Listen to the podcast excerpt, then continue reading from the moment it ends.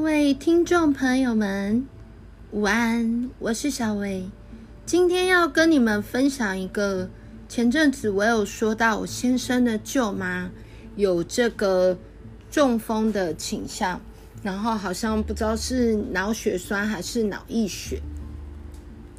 那时候进这个加护病房的时候，听说医生说这样是很危急的，有可能活不下来。但是呢，我们没有放弃。虽然我应该要带着我未信主的婆婆来祷告，但是我真的要跟上帝说抱歉，我信心真的不足，求你原谅我。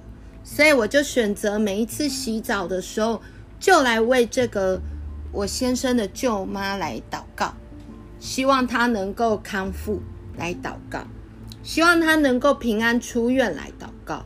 那我也是借由每周二跟我妈妈还有她的朋友一起 RPG，在 RPG 里面也把这个放入带代祷的事项，结果神迹发生喽！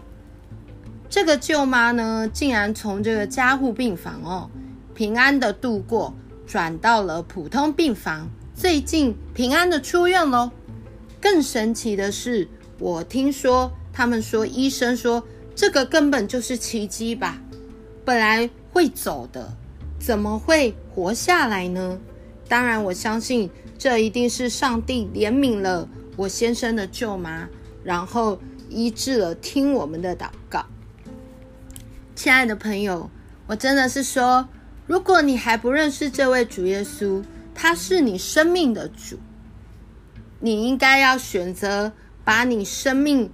后半段一生的道路都交给他，他是你的生命的主，他决定你的未来，他决定你的一生。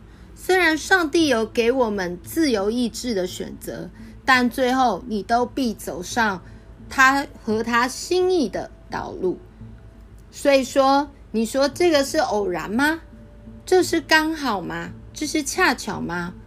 我们的上帝呢，是耶和华拉法的神，是医治你我的神，所以我们就把这个荣耀归给上帝。